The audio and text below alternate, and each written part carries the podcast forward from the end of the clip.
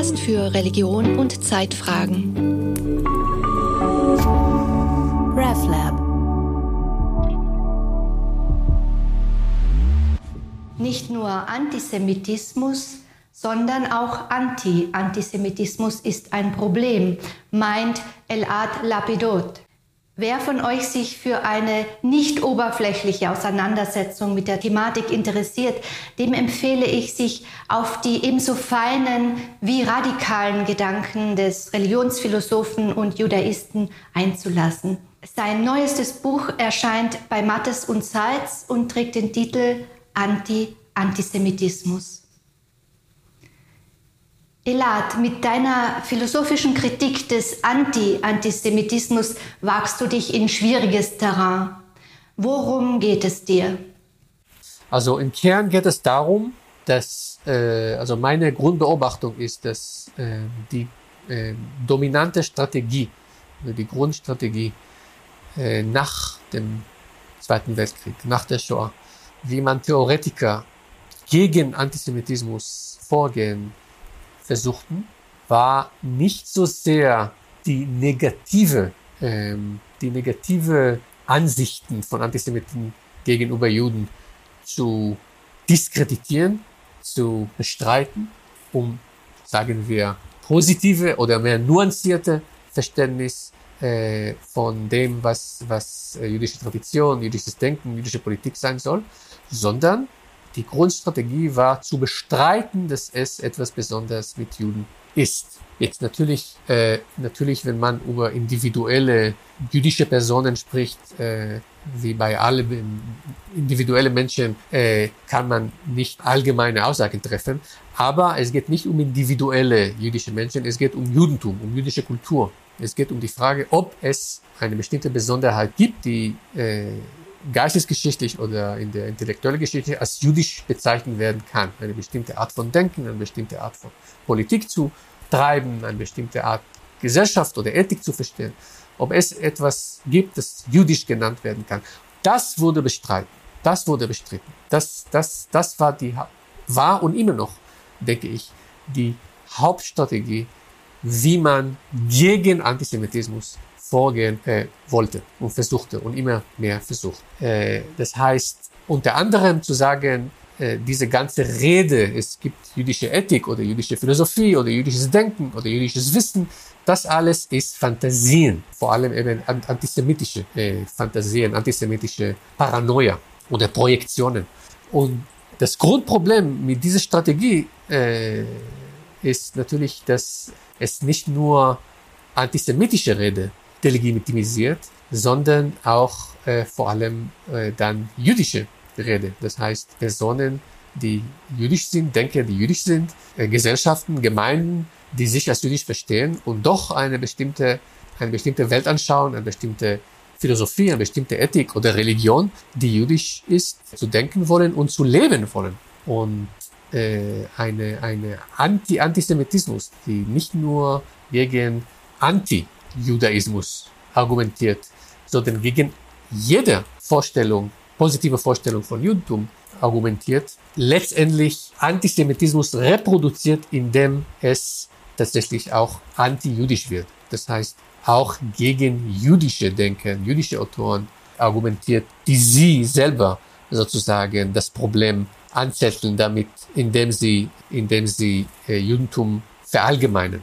Und und das ist das Problem. Und das habe ich auch in, in der jüngsten Heidegger-Debatte erkannt, wie man letztendlich sozusagen äh, um Heidegger äh, fast zu ähm, verharmlosen, hat man äh, jüdische Denker zitiert, äh, Rosenzweig, Buber, äh, Arendt sogar, äh, die selber sozusagen Sachen über Juden oder jüdische Tradition oder jüdische Geschichte sagen. Und man wollte zeigen, dass schon sie sozusagen das Problem äh, selber, das Problem selber äh, darstellen, indem sie über Judentum oder das Jüdische äh, sprechen.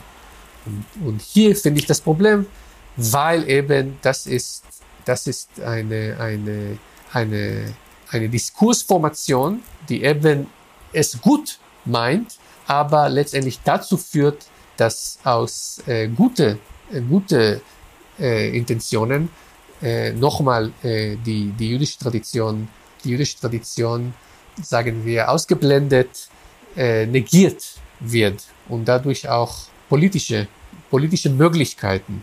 Im Allgemeinen, aber auch für Nahostkonflikt nicht, nicht mehr zugänglich werden. Das ist letztendlich mein, mein Anliegen. Im englischen Titel deines Buches kommt das auch sehr schön zum Ausdruck. Wie, wie heißt es nochmal? The Jew out of the question. Also im englischen Titel Jews out of the question äh, spricht diese Ambivalenz aus. Also erstmal eben diese gute Intention, gute Absichten. Juden sollen nicht mehr in Frage stellen, in dem Sinne eben keine Judenfrage mehr, aber damit auch das Problem. Also auf Englisch out of the question, das heißt, es kommt nicht in Frage, es kommt nicht in die Rede, darüber soll man nicht sprechen. Das heißt, äh, Juden sollen nicht mehr Teil des Gesprächs, natürlich des philosophischen Gesprächs, der Gespräch der über Geistesgeschichte, über verschiedene intellektuelle Traditionen. Juden sollen nicht mehr Teil von diesem Gespräch werden. Das heißt, es gibt einen Ausschluss des, des, des Jüdischen als, als, als Denken äh, und auch als Politik. Und das, das ist genau die, die, diese Ambivalenz, was dieser Titel Jews out of the question ausspricht. Elad, da ist man aber auch dann in der Zone des Tabus. Äh, Tabus erkennt man ja immer nur indirekt, dass etwas nicht gesagt werden kann und daran, dass Beziehungen zutiefst gestört sind, verunmöglicht sind und Kommunikation gestört ist. Ja, es hat damit zu tun, auf jeden Fall. Ähm, ich denke, dass bei bestimmten Menschen und bestimmten Situationen, es geht auch um Angst, überhaupt das Thema auszusprechen. Also neulich habe ich mehr, äh, mehrmals äh, gehört im deutschen Diskurs, dass man das J-Wort äh, sagt. Also natürlich in Analogie zu das N-Wort, äh, das J-Wort. Das heißt, um nicht Juden zu sagen.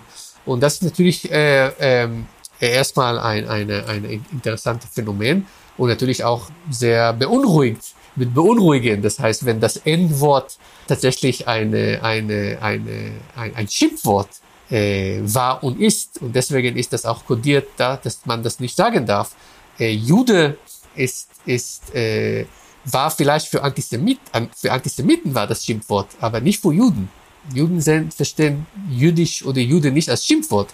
Und wenn nicht Jude sagen das J-Wort, zeigt das, dass sie irgendwie dabei, dass sie sind, um nicht Juden zu, zu verletzen, sie wollen zeigen, wie sensibel sie sind, zeigen sie auch, dass sie doch Jude als Schimpfwort verstehen, dass sie dann nicht aussprechen wollen.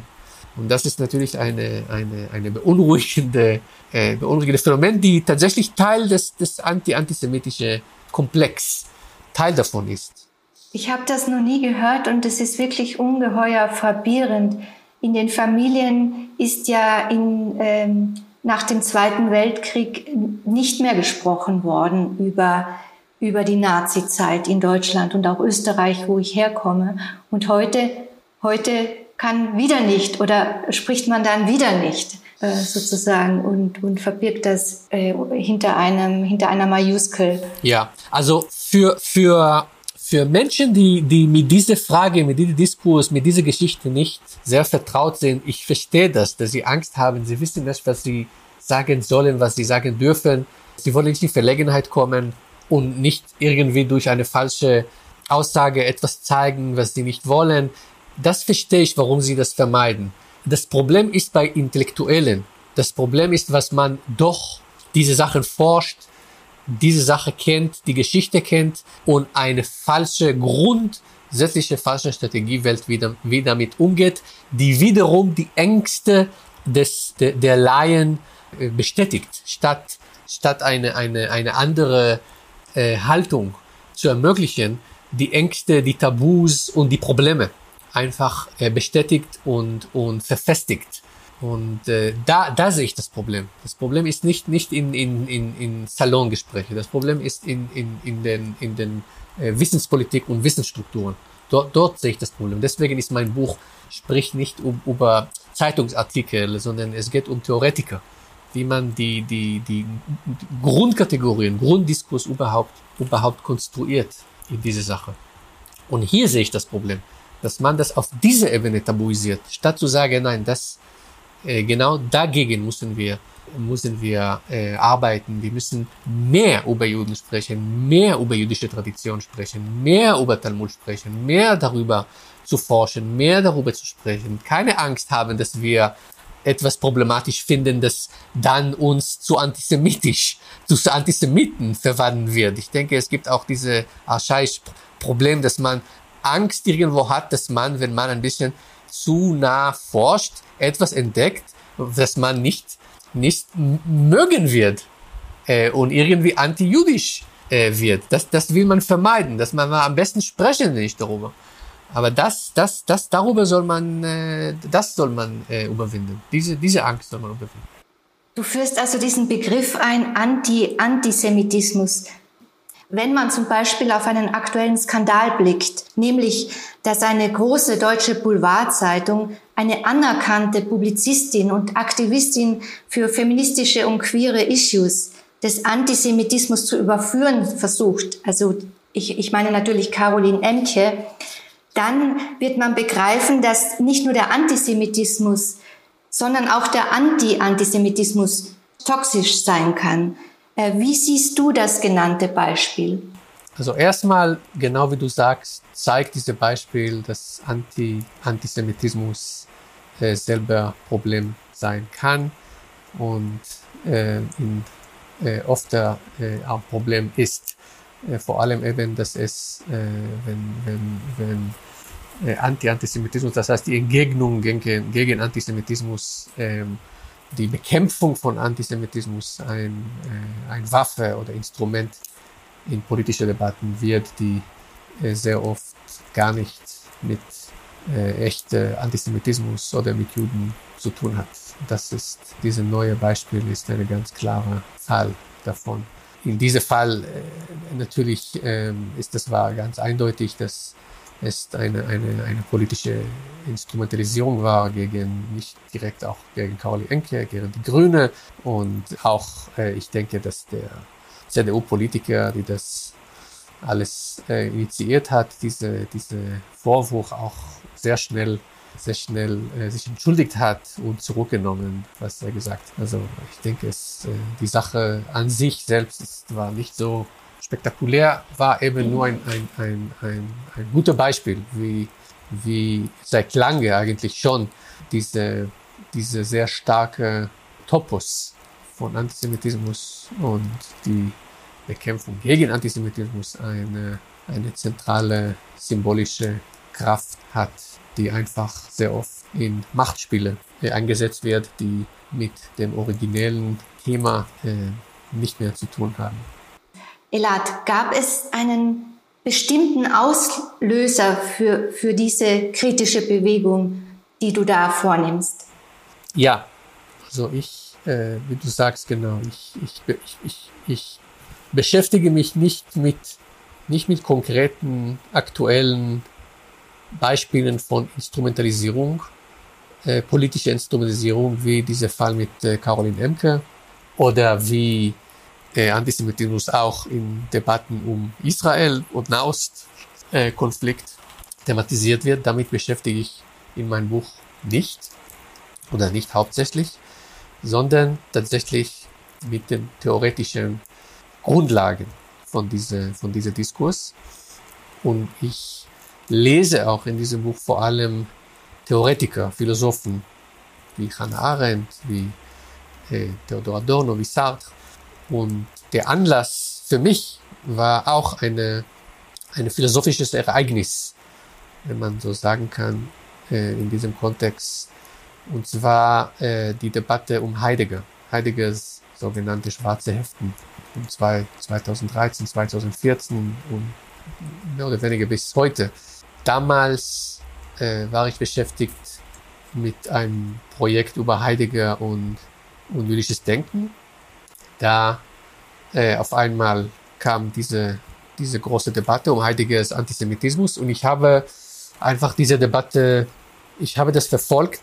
Ich war auch, äh, ich habe das teil, teilgenommen und äh, irgendwann habe ich gemerkt, dass äh, ich immer wieder problematische Muster, mehrere problematische Muster äh, erkenne in dieser Debatte, die auf eine grundsätzliche Problem hinweisen. Und diesem Problem wollte ich dann mehr nachgehen. Und da, daraus entstand das Buch. Und Elad, wie ist deine Haltung äh, Heidegger betreffend? Spezifisch zu Heidegger, ich, ich äh, also Heidegger selber hat, hat ganz wenig zu Juden äh, geschrieben, zu wenig, wenn, wenn, wenn etwas zu wenig. Was er geschrieben hat, natürlich ist problematisch. Es reproduziert bestimmte Gemeinplätze, die man in antijüdische, antisemitische Diskurs seit, seit lange kennt. Also ein ganz besonderer Fall ist das nicht. Ich denke, dass, dass es gab mehrere andere äh, Motiven, warum Heidegger so zu ein, warum diese Debatte so, so, so scharf geworden ist. Unter anderem geht es um die Frage von nicht nur Heidegger, sondern eine ganze Denktradition äh, nach Heidegger, äh, eine postmoderne oder poststrukturalistische Denktradition, die sich aus Heidegger, auf Heidegger bezieht und heute unter Druck steht. Also ich denke nicht, dass es direkt mit Heidegger zu tun hat. Es gibt problematische Stellen bei Heidegger, aber ich denke, sie sind nicht letztendlich nicht so interessant.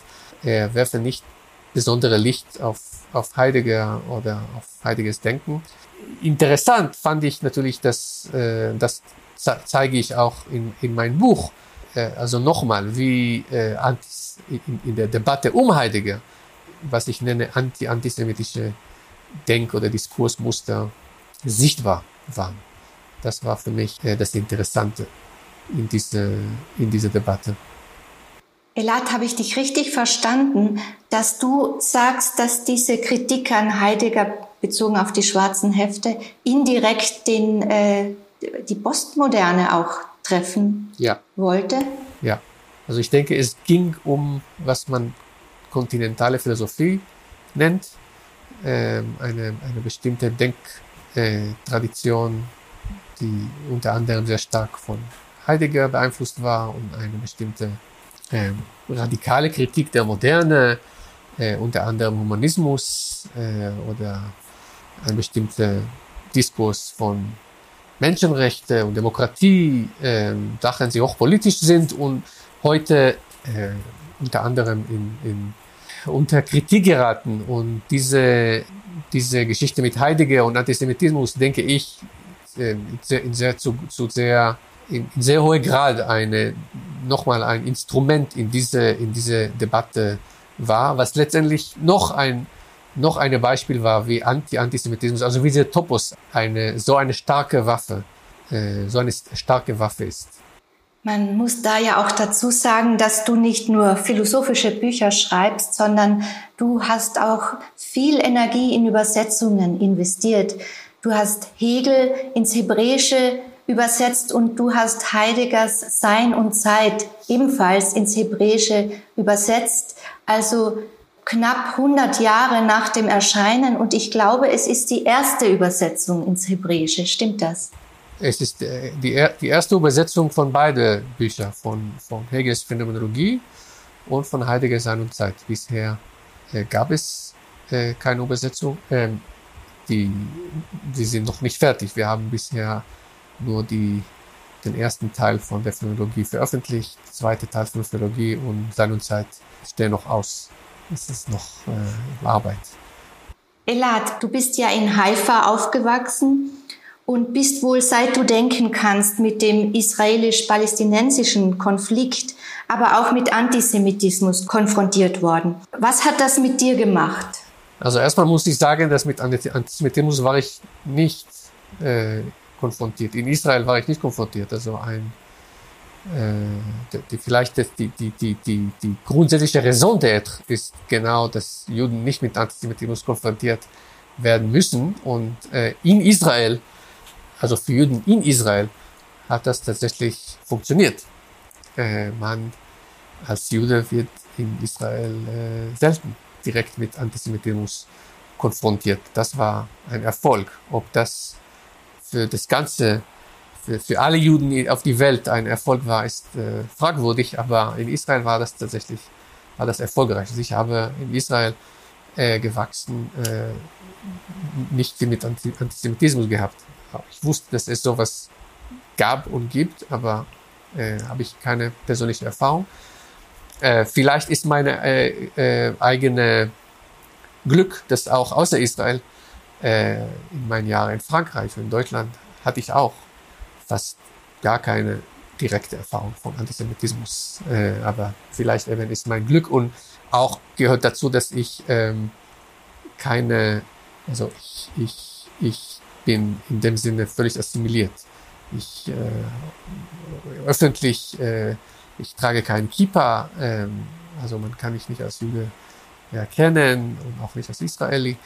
Äh, also von daher hatte ich vielleicht Glück, kann man sagen. Und äh, meine starke Erfahrung mit Antisemitismus war, wie gesagt, vor allem anti, mit Anti-Antisemitismus. Und hier kommen wir näher zu dem Paradox, äh, das äh, im Zentrum von meinem Buch steht. Wir kennen uns schon eine ganze Reihe von Jahren, aber ich merke, die Frage, wie, die, wie du dich eigentlich definierst, ich glaube, die habe ich nicht so direkt gestellt. Also du bist ja ein, muss man sagen, begeisterter Talmud-Forscher auch. Ähm, sagst du, du bist jüdisch, du bist religiös jüdisch auch? Also wie, wie definierst du dich selber? Also ich habe gesagt, dass ich in Israel keine Erfahrung, keine direkte Erfahrung von Antisemitismus hatte. Ich muss das ergänzen, dass ich in Israel auch ähm, wie so, so, so paradox es klingen kann, auch keine wirkliche Erfahrung mit Judentum hatte.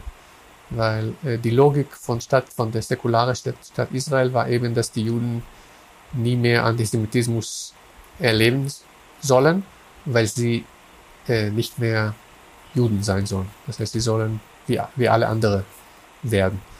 Und natürlich, das hat verschiedene Konsequenzen und hat verschiedene Gestalten und hat auch nicht genau so funktioniert. Und es gibt große Teile in Israel, vor allem heute, die äh, diese Plan nicht mehr verfolgen. Aber woher ich komme, äh, also meine Sozialisierung war in eine säkulare, äh, ganz säkulare, wenn man das überhaupt sagen darf, säkular, äh, äh, ähm, israelische Gesellschaft, wo, wo Judentum eine, eine nicht wirklich ein Teil des Lebens war, sei es als, als eine kulturelle Prägung äh, wie Feiertage, äh, die sozusagen offiziell da sind, muss man nicht kein, kein Mühe. Man muss das nicht wollen, es ist einfach da. Und deswegen will das man auch nicht, äh, ist man das nicht. nicht. Und äh, man kann sagen, dass ähm, für die, die säkulare Israelis, also jüdische Israelis, sind wahrscheinlich die eine der eine, eine, eine jüdische Bevölkerung in der Welt ist, dass, dass, dass äh, äh, vielleicht ganz extrem ignorant sind, was, was, was äh, Judentum angeht, also unter Juden.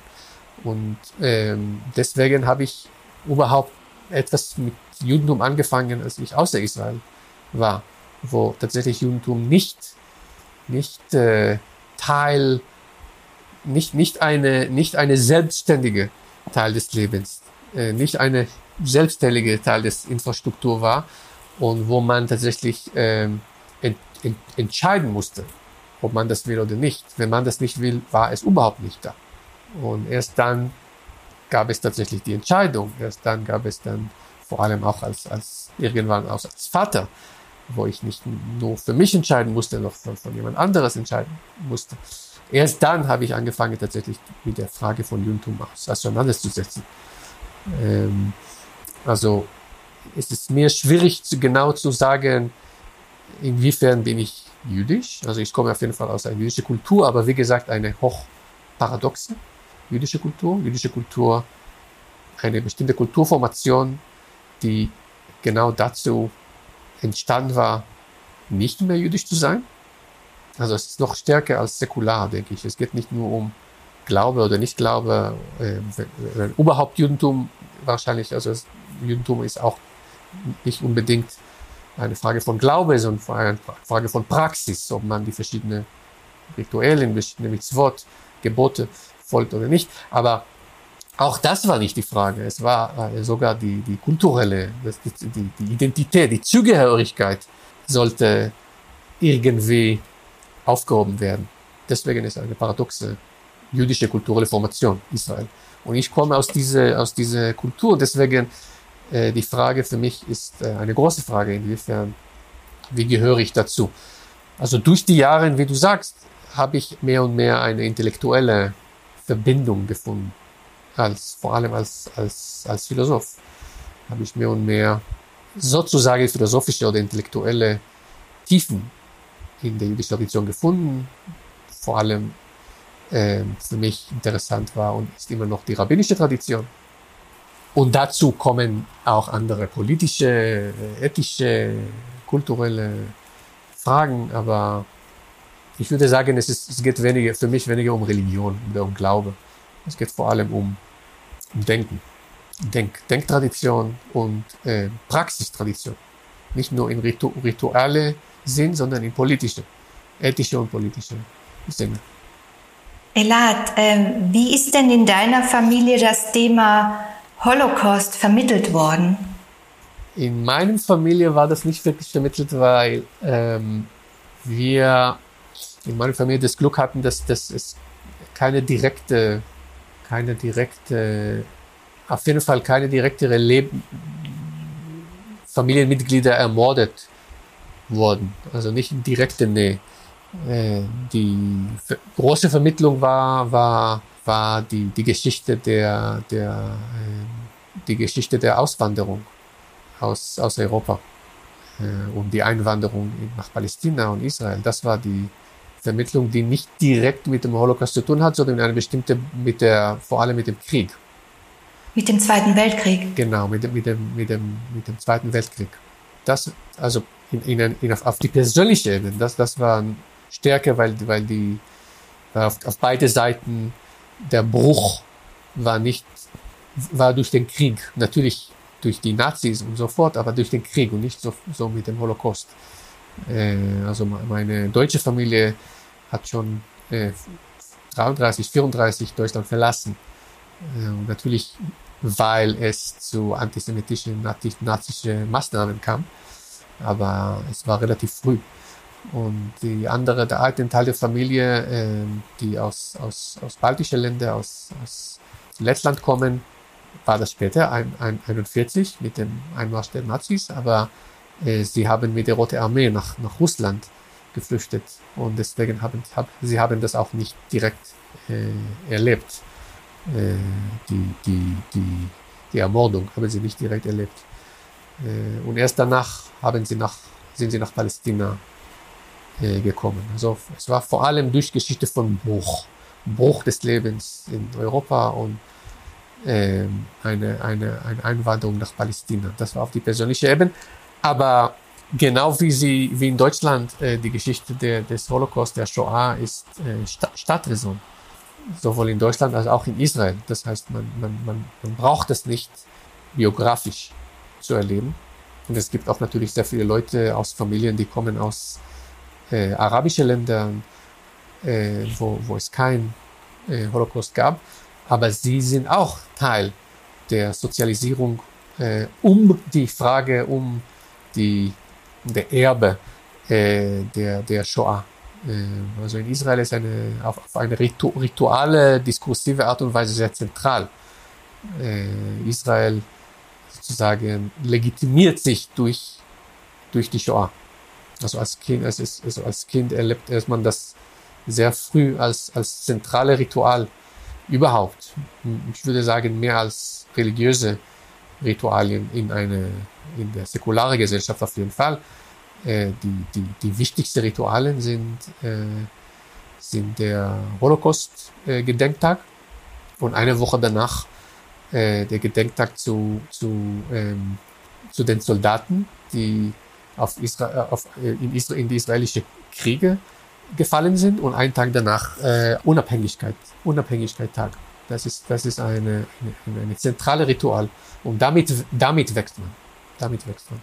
Elad, du bist ja dann nach Europa gegangen. In Paris hast du studiert und bist nach Berlin gegangen, wo du äh, seit einer Reihe von Jahren lebst. Das ist ja ein regelrechter Trend der Enkel und Urenkel von jüdischen Auswanderern unter anderem eben auch nach Berlin zu kommen. Und häufig kann man auch hören, dass da eine Enttäuschung mitschwingt über die Lage in Israel. Spielte das auch für dich irgendeine Rolle? Es spielt eine Rolle. Ich bin, ich, ich bin, also für mich war das nicht ein Flucht aus, aus Israel. Es war, ich, ich habe Israel verlassen, um in Frankreich zu studieren und irgendwann fand ich mich in Berlin. Also es hat keine, es war keine direkte äh, Auswanderung, aber ähm, die, die politische Lage in Israel hat sich äh, aus meiner Perspektive auf jeden Fall den letzten 20 Jahre, seitdem ich Israel verlassen habe, äh, sehr geändert und äh, viel schlechter geworden, als ich da war. Schlechter im Sinne, dass die, äh, die Perspektive aus, äh, auf eine gerechte Lösung zu, der, zu dem Konflikt sind geringer äh, geworden und die, die öffentliche Diskurs, ähm, die Segregation, die, ähm, die Maßnahmen äh, gegen Palästinenser äh, sind, sind noch, noch schlimmer geworden.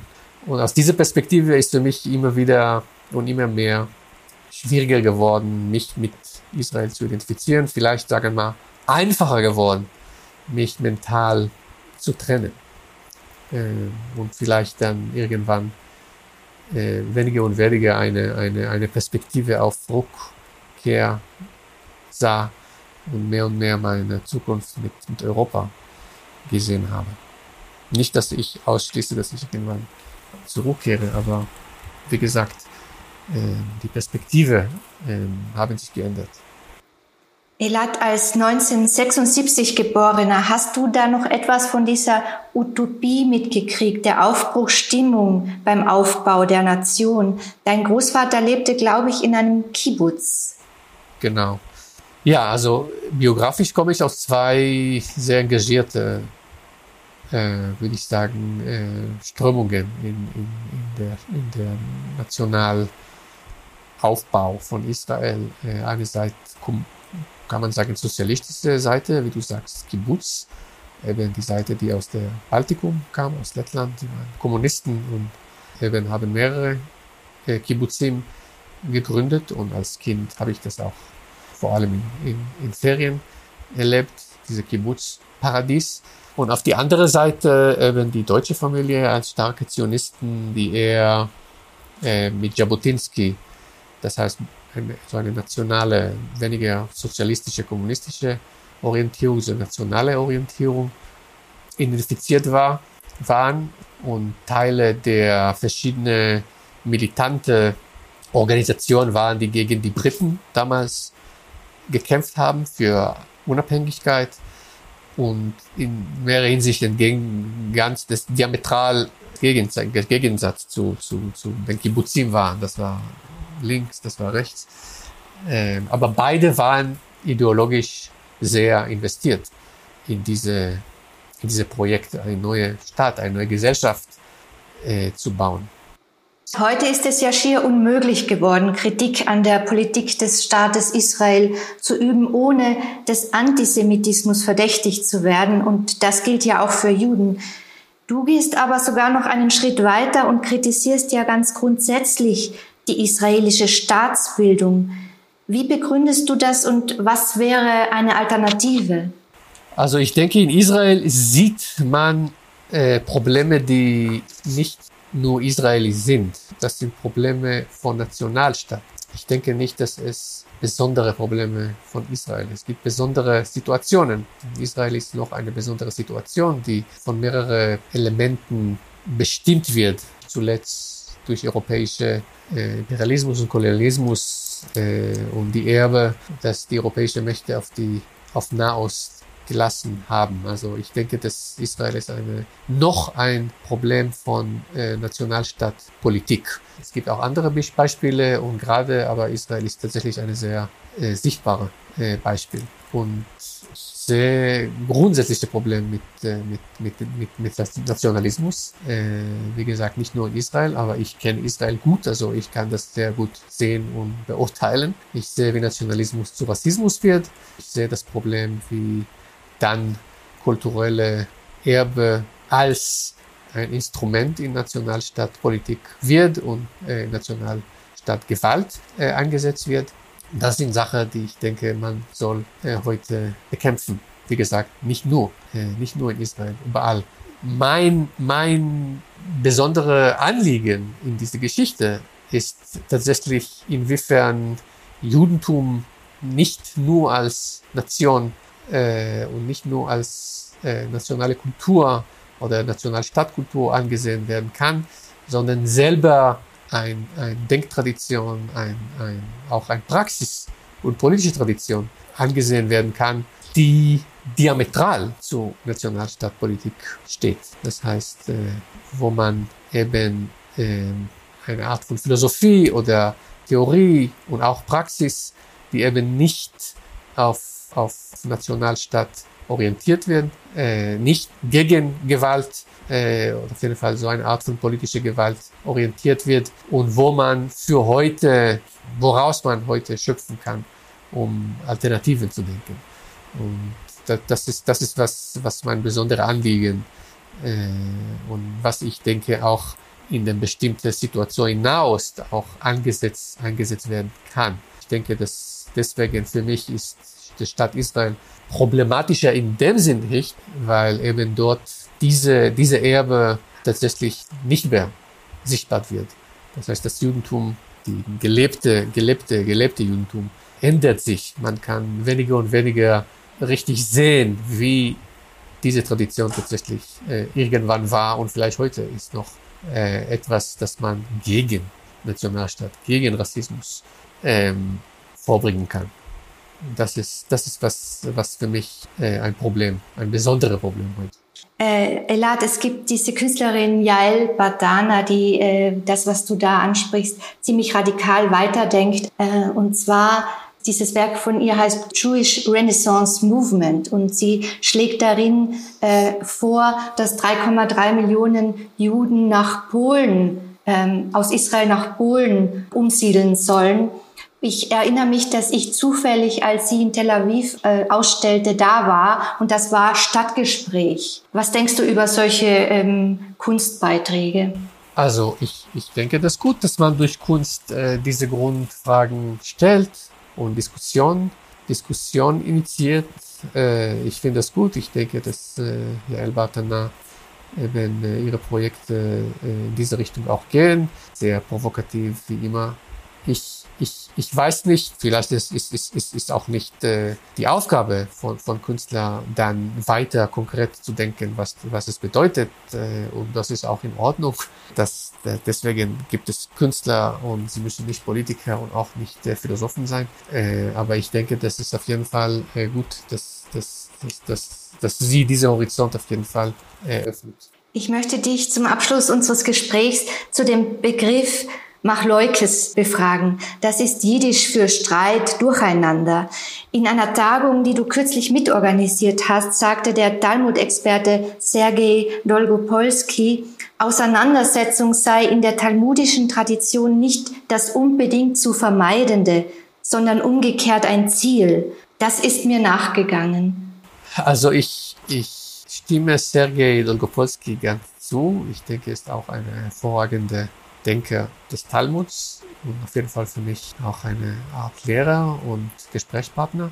Was er damit meint, ich denke, das mein, meine ich auch, ist, dass eben diese Talmudkultur eine Art von Denken ermöglicht, konstruiert und auch performiert, also vollzieht, wo, wo tatsächlich eine klare Vermeidung zu erkennen wird, eine abgeschlossene System von Denken zu erreichen. Also das Talmud ist kein, kein linearer Text, wie man in philosophische Traditionen kennt oder theologische Traditionen. Es gibt keine Argumente, die dann entwickeln, um eine bestimmte Konklusion, eine bestimmte Botschaft zu bringen. Deswegen ist das auch keine Theologie, sondern ist es ein Raum, wo man bestimmte Grundthemen äh, wie gesagt, nicht nur oder gar nicht unbedingt theologisch, sondern Grundthemen des menschlichen, der menschlichen Existenz bespricht, behandelt, diskutiert und wo in verschiedene Art und Weise eben tatsächlich es darum geht, eine Auseinandersetzung, einen Konflikt zu entwickeln. Also Aussagen,